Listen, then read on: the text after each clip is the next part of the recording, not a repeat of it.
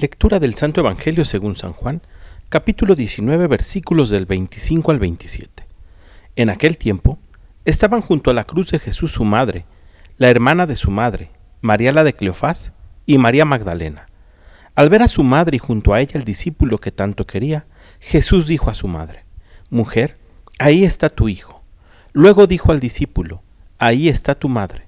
Y desde entonces el discípulo se la llevó a vivir con él. Palabra del Señor. El papel de la Santísima Virgen María en la historia de la salvación del hombre siempre ha sido llevarnos a Jesús.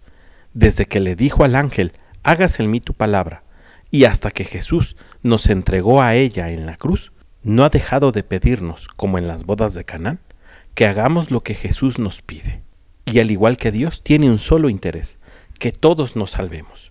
Por eso hoy que celebramos la memoria de la Santísima Virgen María en su advocación de Nuestra Señora de los Dolores, quiero invitarte en el nombre de Jesús, su Hijo, a que confiemos más en su Madre. Nunca estaremos desprotegidos ni desprovistos de su favor, porque ella no deja al igual que Jesús de amarnos. ¿Por qué? Porque ella es nuestra Madre. Que tengas un muy buen día y que Dios te bendiga.